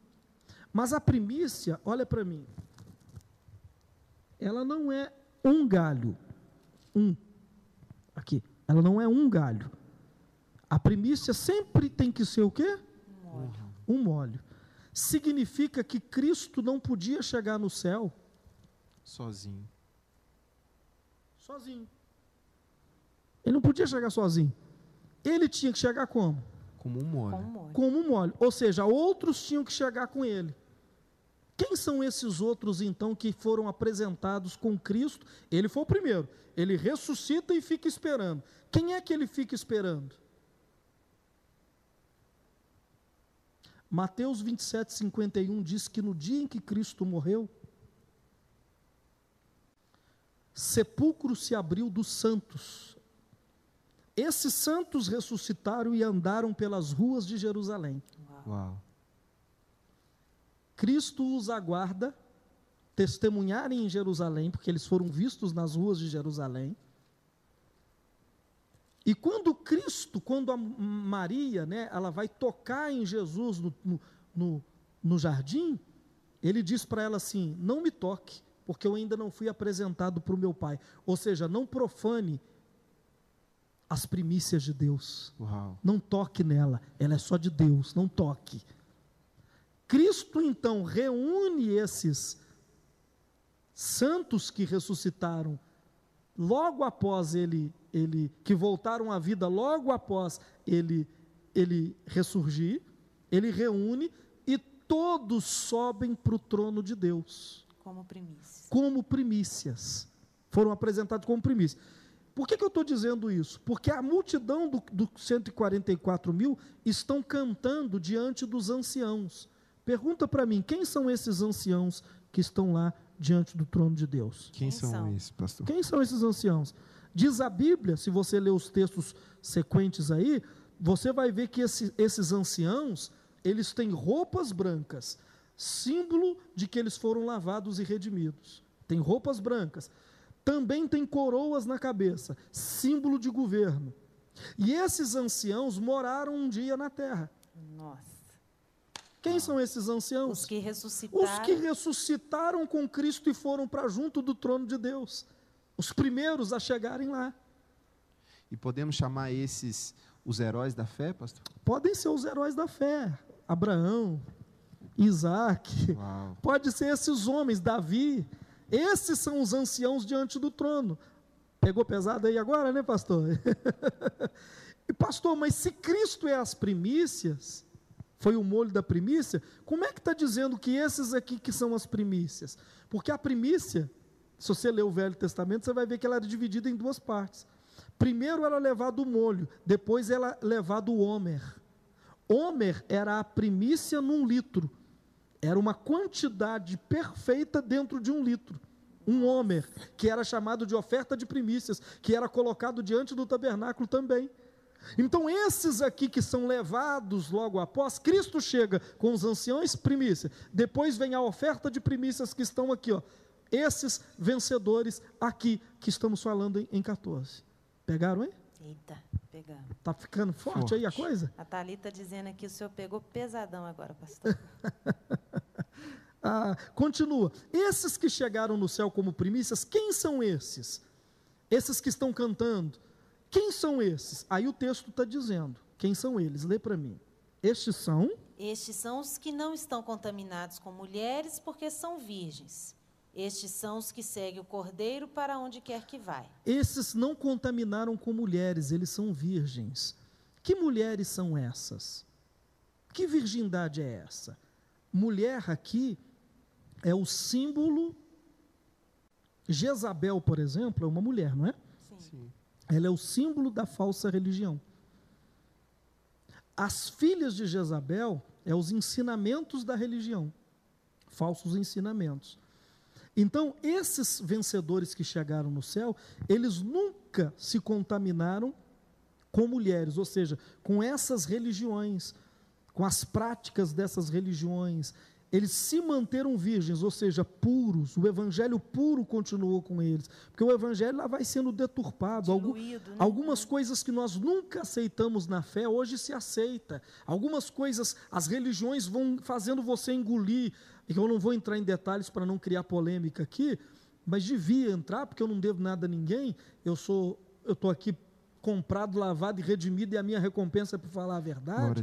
Mas é muita coisa que foram. Por exemplo, tem gente que diz que não precisa ter pastor, que, ele, que o pastor dele é Deus. Tem gente que diz que pode pintar o corpo igual se fosse quadro, que também não tem problema. Tem gente que. E, e vai, e lá vai, as coisas lá vai. Coisa polêmica que não pode dar o dízimo, não que não, pode dar não, não precisa dar disso, você pode ajudar o próximo. Que não Tem- precisa de congregar, que não precisa de não preciso de, con- vir na igreja para Deus me ouvir. Exatamente. Então, eles não se contaminaram com nada disso. Por exemplo, tem gente que diz o seguinte: pastor, vai trabalhar, pastor. Não- eles dizem que ser pastor é, é a gente querer o dinheiro do povo, mas a Bíblia que eu leio está escrito aqui: aquele que deseja, que escolheu o ministério, excelente coisa desejou. Aquele que aspira a estar no ministério. Então, a- o que a Bíblia chama de precioso, eles chamam de profano. E o que a Bíblia chama de profano, essas mulheres, essas religiões chamam de normal. Mas esses vencedores que foram arrebatados, e se você não vai ser arrebatado se você não pensar como eles, eles não se misturaram com essas coisas, eles manteram o evangelho limpo. Mas o que que eles fizeram? Eles seguiam, O cordeiro para onde quer que vá. porque seguir o cordeiro é diferente de seguir o leão. Porque o cordeiro tem um endereço, o cordeiro vai para o sacrifício. O leão não, o leão ele ruge, ele ninguém toca nele. Nós ainda vamos seguir o leão, mas agora eu estou seguindo quem? O cordeiro. Porque o endereço do cordeiro é sacrifício. Mas essa turma que não pode chegar no trono de Deus e nem ser arrebatada, eles são de Deus, mas seguem só o leão. Eu mando, eu decido, eu faço, é eu quem, quem, quem decido as coisas, é do meu jeito, é da minha forma. Mas quem segue o cordeiro, para onde quer que ele vá, é porque o cordeiro às vezes está na rua curando, às vezes o cordeiro está ensinando, mas o destino do cordeiro é o sacrifício. Por a isso que cruz. Jesus É disse: é, que vinha após mim, tome a sua cruz e siga-me. Esse é o destino. E esses pessoal que foram arrebatados e levados na primeira colheita, essas, essas primícias, eles, eles, eles. Então, eu estou dando um endereço para vocês. Quem é que vai ser os primeiros a serem tirados dessa terra para não passar pela tribulação? Esses caras aí que a Bíblia está dizendo, esses 144 mil. Lembrando que não é 144 mil literal, é um, é um número simbólico. Esse número é um número simbólico É de como- todos que vão chegar lá. Você já viu nesses grandes eventos, é, Mineirão, lugares lotados, aí que fala, pela estimativa da, da polícia militar, tinha no local 50 mil pessoas, porque eles fazem aquela estimativa por metro quadrado, aquela coisa toda. Mas se tinha 51, 52, Exatamente, é uma alegoria, um número alegórico Sim. esse. É só um número para te dar uma, uma, Uma uma noção. uma noção. E- e- Entenderam, pessoal? Entenderam? Então, esses que foram arrebatados, eles têm essas práticas. O que mais, pastora? Estes são os que dentre os homens foram comprados como primícias para Deus e para o Cordeiro. Já falei sobre isso, né? E na sua boca não se achou engano, porque são irrepreensíveis. Eles eram puros, né? Não tinha. Tenta, tenta cancelar o que eu estou te dizendo. É irrepreensível o que eu estou te ensinando. Não tem como você repreender, porque é a palavra que eu estou te ensinando. E esses vencedores ensinam isso, simplesmente a palavra. Então essa é a primeira colheita. Sim. Correto? Agora vamos ver a segunda colheita. A primeira colheita no Velho Testamento era chamada de primícia. A segunda era chamada de quê? Respinga, que é os ramos que ficavam e estão chegando no amadurecimento. Quem são esses? É a parte da igreja que não foi arrebatada. Eles são salvos, são de Jesus, não foram arrebatados por causa dos detalhes, eles não amadureceram.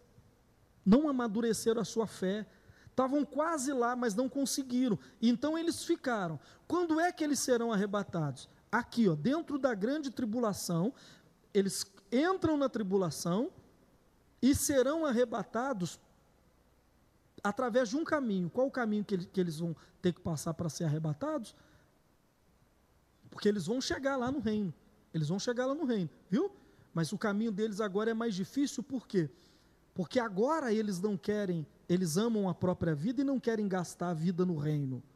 Mas agora, dentro da tribulação, e já que os vencedores já foram, eles vão ter que entregar a vida para poder reinar com Cristo. Veja o texto agora, eu vou ler do, do versículo do versículo 14, onde paramos? Não, do versículo 6. Não é isso? Isso, esse aqui. Até o versículo 12. 14, até o versículo 14, vai lá. E vi outro anjo voar pelo meio do céu, e tinha o evangelho eterno. Então vamos lá. Logo que os vencedores chegaram no trono, os primeiros, as primícias, fechou-se a porta da graça.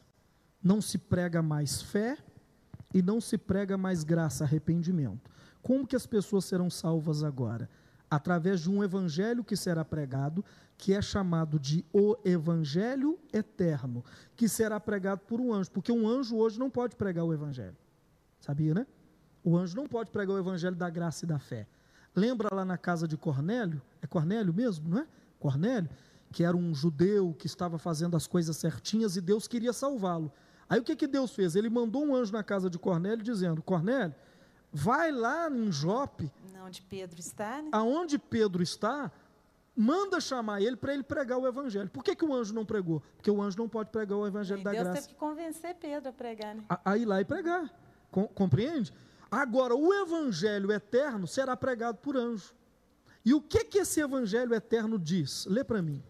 Para o proclamar aos que habitam sobre a terra, toda nação, tribo, língua e povo, dizendo com grande voz: Temei a Deus e dai-lhe glória. Então o evangelho eterno é pregado agora para a igreja, o restante da igreja que ficou para amadurecer, e o mundo inteiro. Mas agora não é fé e nem graça, nem arrependimento. Agora o anjo prega, Deus exige temor. Temor, tem que temer a Deus e adorar somente a Deus porque é um contraste com aquilo que o anticristo e a besta aparecem, porque nesse período agora que os vencedores foi como primícia, ficou o restante da igreja e aparece o anticristo, que é o início da grande tribulação. E o anticristo exige que o mundo inteiro respeite ele, tema ele, porque ele vai dar jeito no mundo e adore somente a ele. Uma única religião no mundo para adoração somente dele. Aí o Evangelho Eterno vem e diz o seguinte: Temei a Deus e dai-lhe glória. Vocês só vão temer a Deus e adorar somente a Deus. Então esses que ficaram agora vão ter que lutar com o mundo. Ou eles adoram a besta e recebem tudo que a besta tem, ou eles não temem nem adoram a besta e adoram somente a Deus. Então agora, para eles reinarem com Cristo e serem arrebatados, serem levados, eles vão ter que entrar numa luta severa com o mundo. Veja o que o texto do Evangelho Eterno diz mais. A segunda voz, pode ir na segunda voz. E outro anjo seguiu dizendo: Caiu, caiu Babilônia, aquela grande cidade que a todas as nações deu a beber do vinho da ira da sua prostituição. A terceira voz. E seguiu o terceiro anjo dizendo com grande voz: Tá vendo? Só o anjo pregando. Continue. Se alguém adorar a besta e a sua imagem, receber o sinal na sua testa ou na sua mão, também o tal beberá do vinho da ira de Deus que se deitou, não misturado, no cálice da sua ira, e será atormentado com fogo e enxofre diante dos santos anjos e diante do Cordeiro. E o fumo do seu tormento sobe para todo sempre e não tem repouso nem de dia nem de noite os que adoram a besta e a sua imagem e aquele que recebeu o sinal do seu nome. O 12. Aqui está a paciência dos santos. Aqui estão os que guardam os mandamentos de Deus e a fé de Jesus. Então, olha só, quando o evangelho eterno começa a ser pregado, ele ensina que você não pode adorar a besta nem o, anticristo, o falso profeta, o, que está no mundo, nem receber a sua marca na testa ou o número na sua mão. Então, aqueles que ficarem agora vão ter que enfrentar isso. Pastor, e se eles receberem? Se eles receberem, a ira de Deus que vai começar no capítulo 15 aqui de Apocalipse, porque agora, é, como que funciona essa sequência? Funciona assim: um livro fechado com sete selos. O cordeiro abre os sete selos. Quando ele abre o sétimo, os sete selos, no sétimo selo, quando ele abre o sétimo selo, pum, começa sete trombetas serem soadas, que é a grande tribulação. Sim. Na sétima trombeta, quando soa a sétima trombeta, começa a ser derramados sete cálices da ira de Deus. Esses cálices não é para a igreja, não é para aqueles que foram salvos pela graça e pela fé uma vez sendo salvo, diz Romanos 5,9, fomos livres da ira de Deus. Romanos 5,9. Fomos livres disso. Então, essa, essa ira que vai vir quando a sétima trombeta tocar, que é o, é o final da, da, da é o meio da grande tribulação para frente. Porque a, a, grande tribulação é dividida em três anos e meio e três anos e meio, são sete anos. Então, dos três anos e meio para frente, vai ser aberto o sétimo selo e vai começar a ser derramados os cálices da ira de Deus. Esses cálices não são para nenhum dos que aceitaram Jesus como Senhor e Salvador durante a sua vida. Não são. Então, eles têm que ser tirados da terra para não passar por isso. Mas aqueles que adoraram a besta, aceitaram, não temeram a Deus nem adoraram o seu nome, eles automaticamente se excluíram daquilo que Deus deu para eles e serão atormentados, olha aí, e, a Bíblia diz que aí é que está a perseverança. Como é que é? Aqui está a paciência dos santos.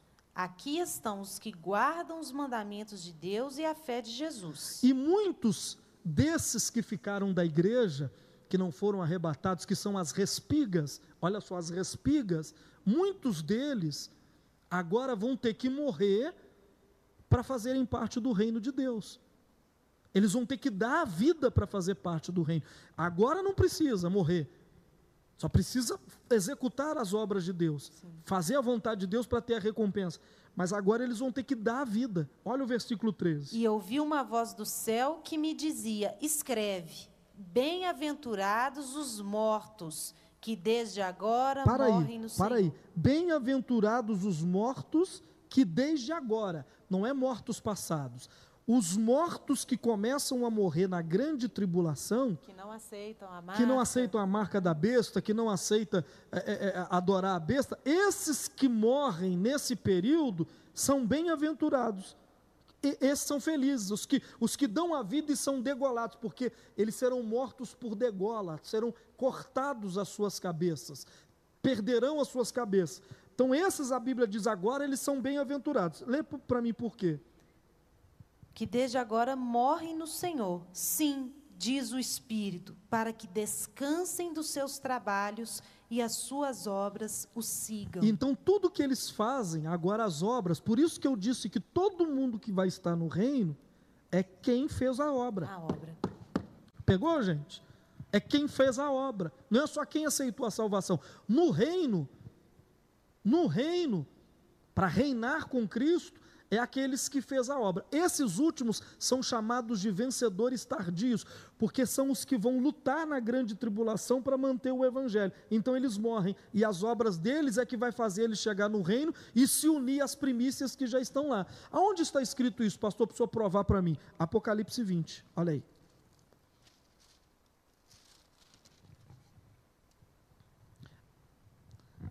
É, deixa eu ver aqui o versículo exato. 4. E vi tronos, e assentaram-se sobre eles, e foi-lhes dado o poder de julgar.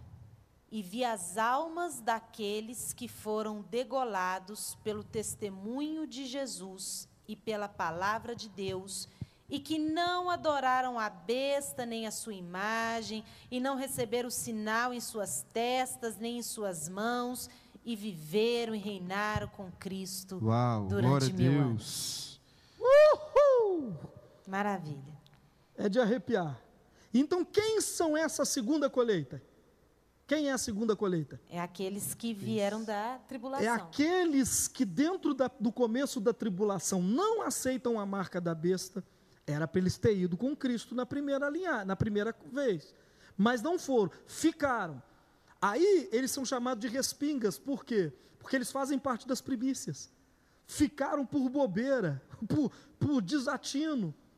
É porque tem gente que está brincando Sabe ainda, do que tem que sabe fazer. que tem que fazer E, e ficaram de bobeira. Então, no- quando começa a tribulação, são os primeiros a não aceitar nada.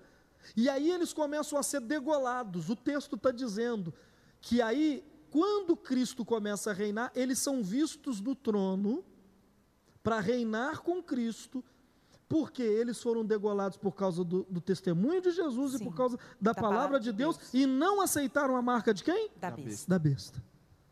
Quebrou tudo agora? Quebrou. E eu falei que eu ia falar coisa que eu nunca tinha falado antes. Acabou com tudo. Então eu falei de duas colheitas.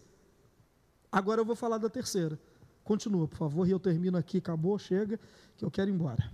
E olhei, e eis uma nuvem branca, e assentado sobre a nuvem, um semelhante ao filho do homem. Agora Jerusalém celestial está descendo e já está dentro dela os vencedores, Cristo e tudo mais. Agora ele, é- ele chega nas nuvens, que é o texto de Tessalonicenses 4,17. E Jesus chega nas nuvens para esperar quem?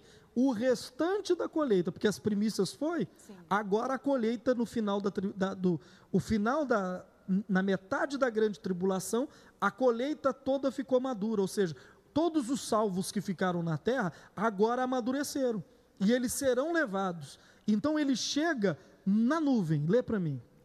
Um semelhante ao filho do homem, que tinha sobre a sua cabeça uma coroa de ouro e na sua mão uma foice aguda.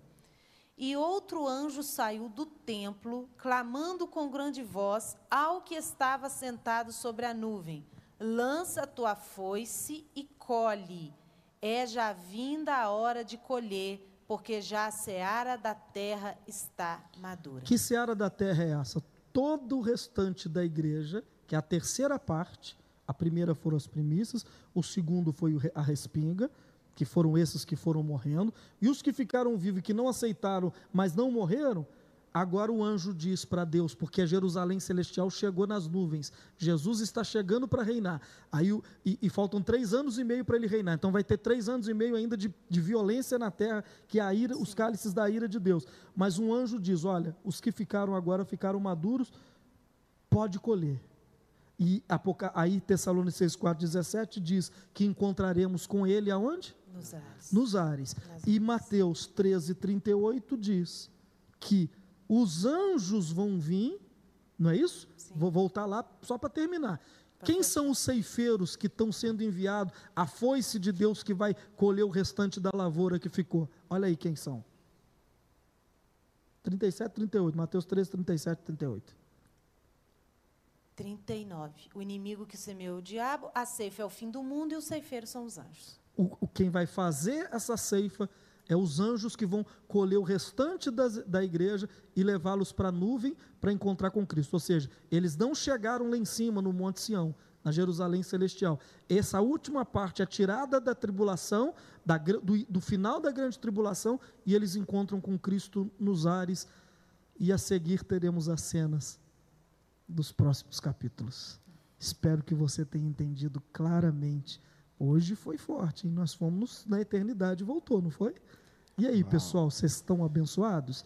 Três colheitas, eu falei sobre elas.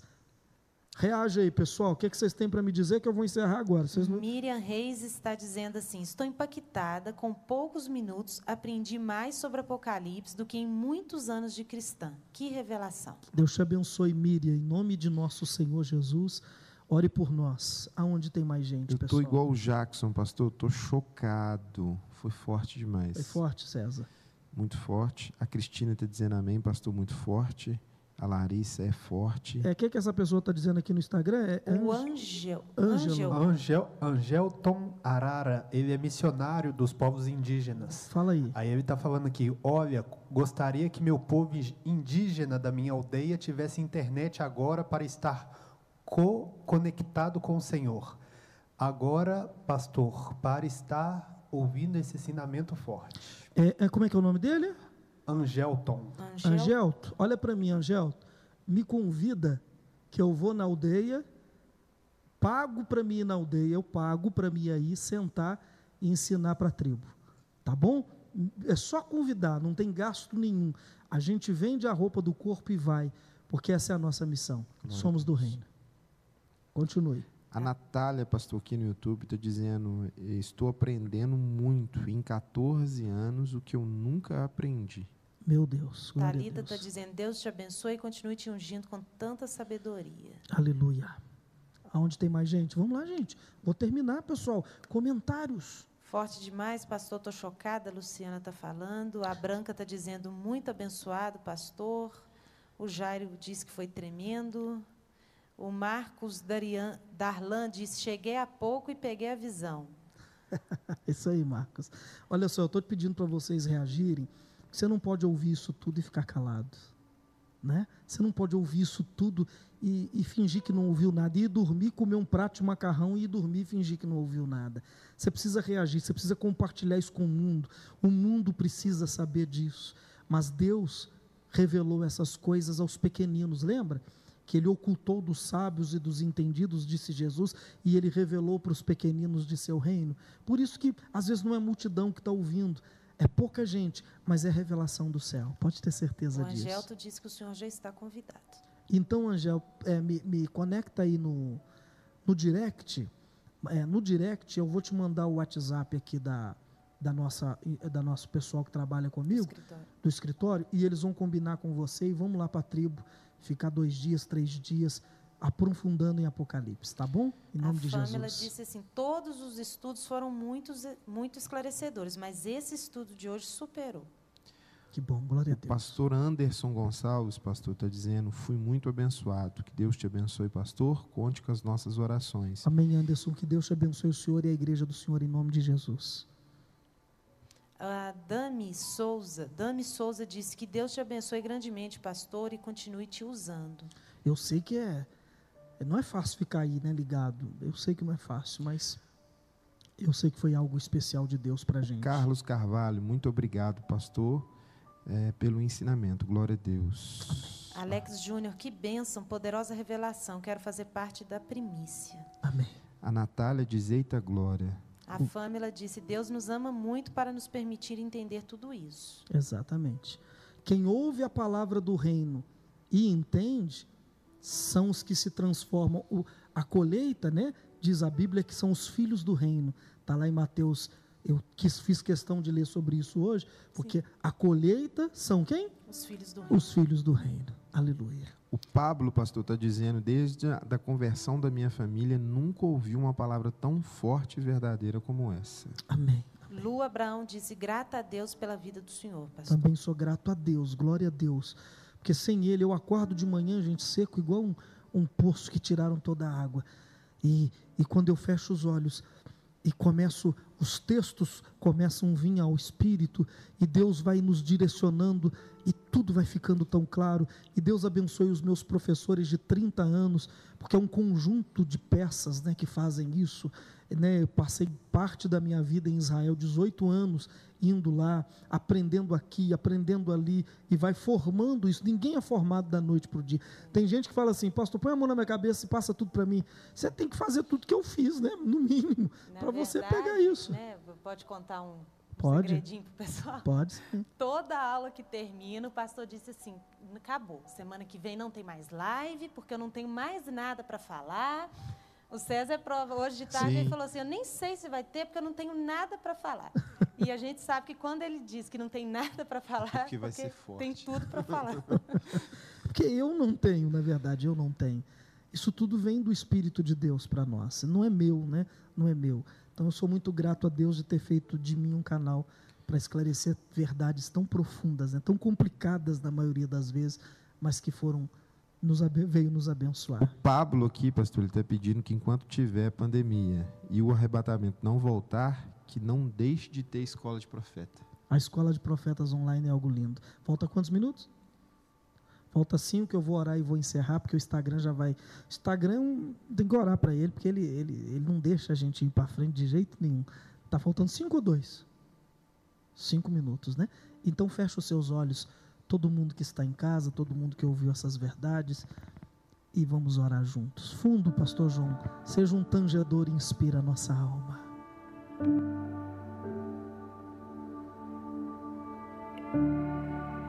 Aleluia. Aleluia. Que os ventos do Espírito Santo soprem aonde quer que essa voz chegue, que esses ensinos estão chegando. Chegue agora o vento do Espírito para julgar terra sobre a semente. Não deixe a semente ficar entre espinhos. Ó Deus, não deixe a semente ficar entre pedras.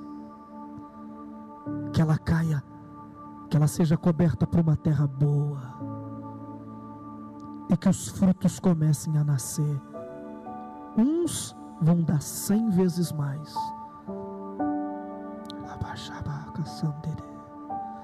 Outros darão sessenta vezes mais.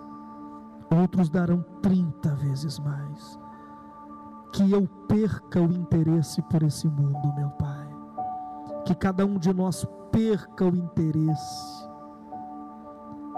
por tudo aquilo que vem sufocar a semente. Aleluia.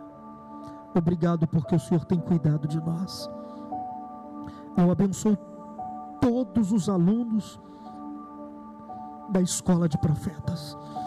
Que eles deem glória a Deus por tudo isso que cada um deles sejam honrados e abençoados de maneira linda e poderosa. Você que está em casa, põe a mão no coração. Eu me lembro agora de um ensinamento muito importante, que todas as vezes que o céu nos ensina a maneira de nós agradecermos, além de orarmos e agradecer, é apresentar para Deus uma oferta de adoração, que é chamada uma oferta de manjares. Então, dentro do seu coração, apresente para Deus uma libação. Diga para Deus, por essa aula de hoje, ela, ela é de graça, né? Ninguém está cobrando nada, os links são de graça. Mas apresente para Deus uma oferta por essa aula, porque essa aula pode ter te tirado da grande tribulação e de muito sofrimento. Para que você cele essa obra, para que Deus desça na terra e cele.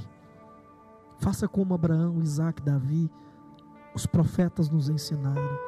Apresente para Deus no seu coração uma oferta, e quando você puder, você passa no altar da sua igreja. Você que não congrega aqui no templo, congrega em qualquer outro lugar, mas passe lá e diga: essa oferta é por aquele por tudo aquilo que eu ouvi.